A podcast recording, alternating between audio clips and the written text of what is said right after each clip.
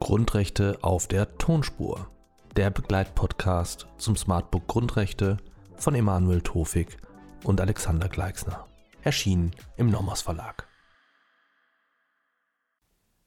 Meine sehr geehrten Damen und Herren, herzlich willkommen zu unserem Video über die Grundrechtsfunktionen. Zum Einstieg wollen wir uns mit der klassischen sogenannten Statuslehre von Georg Jelinek befassen, der drei unterschiedliche Grundrechtsfunktionen identifiziert hat.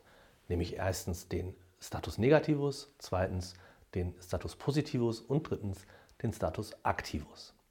Was hat es mit diesen drei Funktionen oder drei Dimensionen von Grundrechten auf sich? Der Status Negativus beschreibt zum ersten den Zustand der Freiheit vom Staat. Das heißt, jeder einzelne Mensch hat das Recht, sein Zusammenleben mit anderen Menschen, sein eigenes Leben ohne den Staat zu regeln und zu organisieren, seine Geschäfte ohne den Staat abzuwickeln, seine Probleme ohne den Staat zu lösen. Im Grundsatz darf er also sich frei halten von staatlicher Einflussnahme in sein Leben. Das bezeichnet Jelinek als Status Negativus, den Staat raushalten. Dagegen bezeichnet der Status Positivus die Fälle, in denen der Einzelne seine Grundrechte überhaupt nicht wahrnehmen kann, ohne dass der Staat bestimmte Voraussetzungen dafür schafft. Also wenn Sie denken an die Eigentumsgarantie oder an die Vertragsfreiheit, so erfordert erfordern beide diese Grundrechte, dass der Staat ein bestimmtes rechtliches Instrumentarium zur Verfügung stellt. Und der Status Positivus verpflichtet den Staat darauf, diese Vorkehrungen zu treffen, also Ansprüche zu schaffen, Schutz zu gewähren, Teilhabe zu ermöglichen, Leistungen zu gewähren oder Verfahrensrechte zu garantieren. Das zusammengefasst nennt Jelinek den Status Positivus. Und schließlich gibt es den Status Activus. Das ist der Zustand, in dem der Einzelne Freiheit im und für den Staat gestaltet. Das sind die klassischen staatsbürgerlichen Rechte. Das ist also der sogenannte Status Activus nach Jelinek. Wichtig ist, dass diese Systematisierung der Grundrechte nur eine heuristische Funktion hat, also nur Faustformel oder Daumenregel ist. Das bedeutet, dass sich natürlich die Art und Weise des Grundrechtsschutzes nicht aus diesen äh, Überlegungen ergibt, sondern immer nur aus den einzelnen Grundrechten selbst. Ähm, äh, diese Kategorisierung, diese Systematisierung hilft aber ein Verständnis für die Funktionen von Grundrechten zu entwickeln. Wichtig ist auch, dass das Ganze natürlich eine wissenschaftliche Systematisierung ist und dass sich insofern also auch unterschiedliche Systematisierungszugriffe, Systematisierungsmodelle nicht gegenseitig ausschließen, sondern durchaus nebeneinander koexistieren können. Und das führt dann direkt über zur äh, Systematisierung der Grundrechtsfunktionen, wie wir sie in der heutigen modernen Grundrechtsdogmatik kennen und vorfinden. Hier ist Ausgangspunkt für die verschiedenen Grundrechtsfunktionen die Unterteilung in die subjektivrechtliche und objektivrechtliche Gewährleistungsgehalte der Grundrechte. Aus subjektivrechtlicher Perspektive werden Grundrechte immer als Rechte des Individuums, des einzelnen Menschen gedeutet. Aus objektivrechtlicher Warte werden sie als Wertentscheidungen verstanden, die dem Staat Pflichten auferlegen, die den Staat binden. Diese objektivrechtlichen Wertentscheidungen des Grundgesetzes, die das Bundesverfassungsgericht in ständiger Rechtsprechung feststellt, sind indessen umstritten. Ähm, es besteht da der Vorwurf, dass das Bundesverfassungsgericht in die Grundrechte äh, objektive Werteentscheidungen des Grundgesetzes hinein interpretiert, die zu zusätzlichen Bindungen der Staatsgewalt führen die sozusagen aber erst durch die Interpretation des Gerichts ähm, äh, entstehen. Die subjektivrechtlichen Grundrechtsfunktionen umfassen dann wieder verschiedene äh, Funktionen und Dimensionen. Einmal die Abwehrfunktion, die entspricht letztlich dem Status Negativus von Jelinek. Das Bundesverfassungsgericht macht hier klar, dass Grundrechte in erster Linie mal Abwehrrechte sind.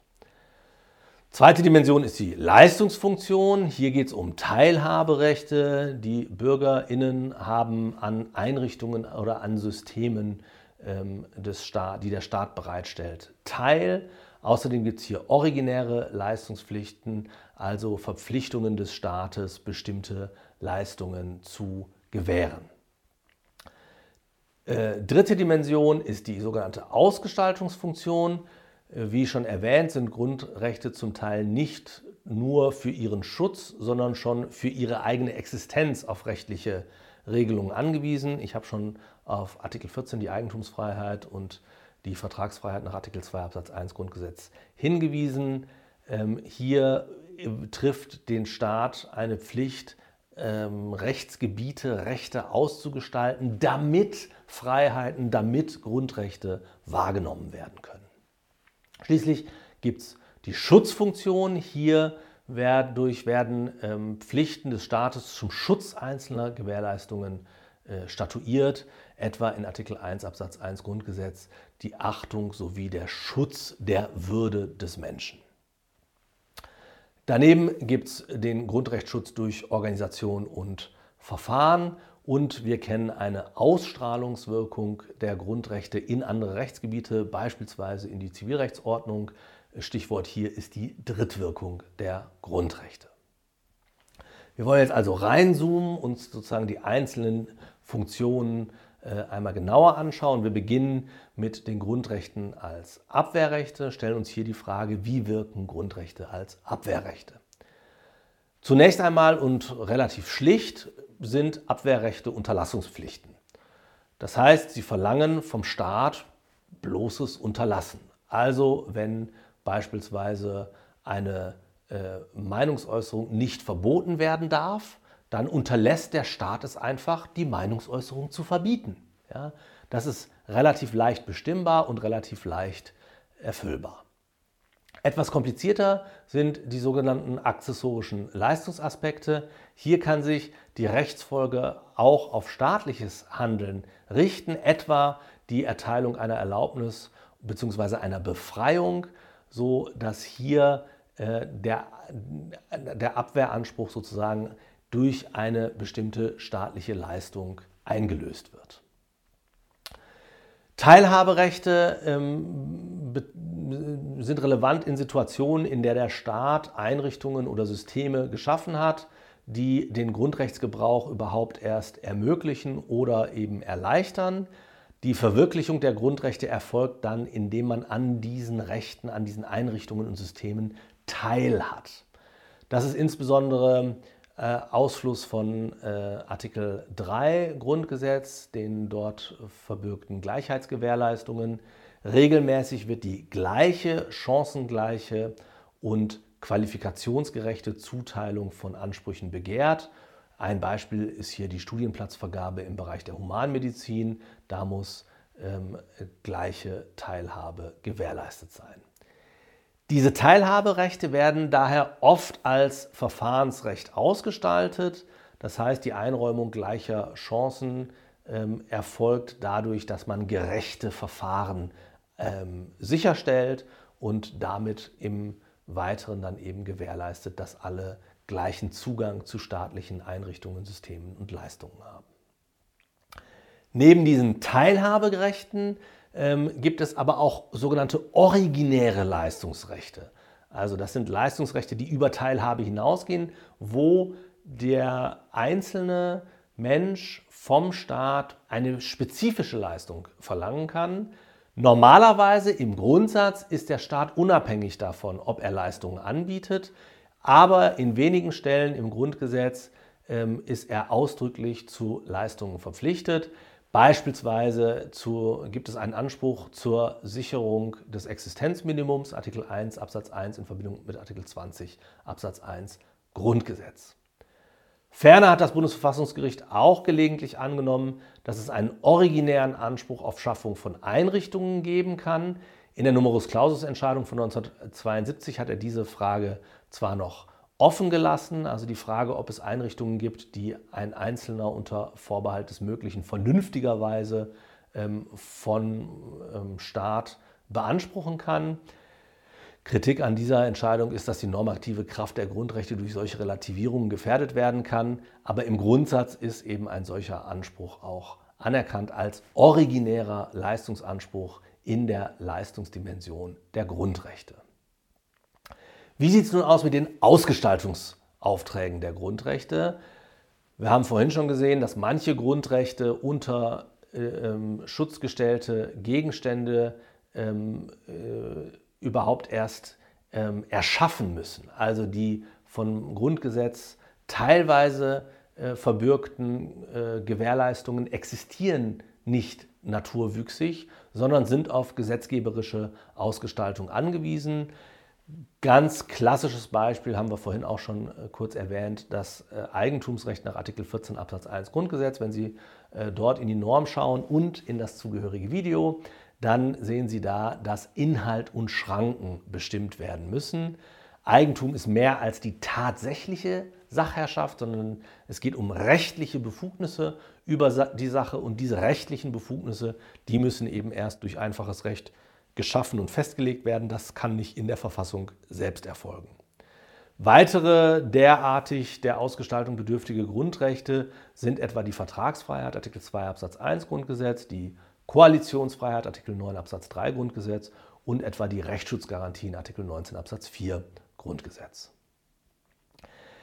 Ähm, was ist das Problem damit? Das drängt sich natürlich auf. Einerseits soll äh, der ähm, äh, Gesetzgeber gebunden sein an die Grundrechte. Das heißt, die Grundrechte sollen die Handlungen ähm, des Staates, des Gesetzgebers, der Verwaltung, der Judikative limitieren. Andererseits ist der Staat gerade zuständig dafür, die Voraussetzungen für die Wahrnehmung dieser Rechte äh, zu gewährleisten. Das heißt, hier besteht das Problem, dass durch die Ausgestaltung der, beispielsweise der Eigentums- oder der Vertragsfreiheit die Idee und das Recht des Eigentums oder des Vertrages überhaupt ausgehöhlt wird. Also nicht nur geschaffen wird, sondern auch möglicherweise abgeschafft wird. Und ähm, äh, dieser Gefahr begegnet das Grundgesetz mit äh, ähm, normgeprägten Grundrechten. Äh, auch dazu gibt es äh, eine eigene Darstellung in unseren Videos.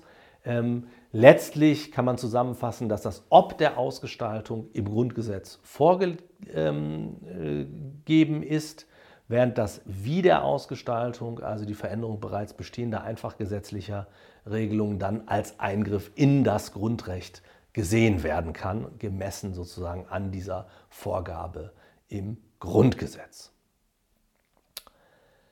Was ist nun die Schutzfunktion der Grundrechte? Die Schutzfunktion der Grundrechte umschreibt die Pflicht des Staates, die grundrechtlich gewährleisteten Rechte vor Gefährdungen oder Verletzungen durch Dritte, etwa durch private oder auch durch ausländische Staaten, zu schützen.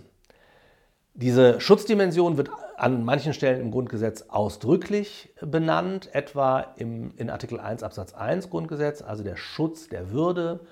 In Artikel 6 Absatz 1 finden wir den Schutz von Ehe und Familie, Absatz 4 finden wir den Mutterschutz. Ähm, aber es gibt auch darüber hinaus anerkannte Schutzpflichten, ähm, die von den Grundrechten ausgehen etwa eine Schutzpflicht bezüglich des Lebens, wie das Bundesverfassungsgericht nicht zuletzt auch in seinen Entscheidungen zu, den Schwanger zu Schwangerschaftsabbrüchen klargestellt hat. Die Gewährleistung eines angemessenen Schutzniveaus korrespondiert mit einem Schutzanspruch der Bürgerinnen. Die objektivrechtliche Schutzfunktion wird damit also subjektiviert und justiziabel auf die Art und Weise, also durchsetzbar und damit eben subjektiv öffentliches Recht, Anspruch gegen den Staat. Was meint Grundrechtsschutz durch Organisation und Verfahren? Wir haben schon gesehen, dass das eine Funktion ist, die eng mit der leistungsrechtlichen Funktion der Grundrechte verbunden ist. Es geht also um chancengleiche und leistungsgerechte Teilhabe an Leistungen oder Einrichtungen oder Systemen. Und das wird auch durch grundrechtssichernde Organisation und durch grundrechtssichernde Verfahren gewährleistet. Grundrechtsschutz durch Verfahren, da kann man zum Beispiel an die Zuweisung von Studienplätzen denken. Diese müssen in einem fairen Verfahren bestimmt werden.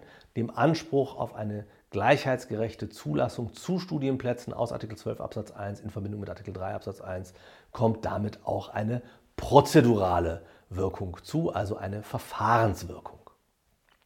Daneben gibt es den Grundrechtsschutz durch Organisation. Ähm, hier ähm, mag man als Beispiel an die Ausgestaltung der Hochschulorganisation des Hochschulrechts denken.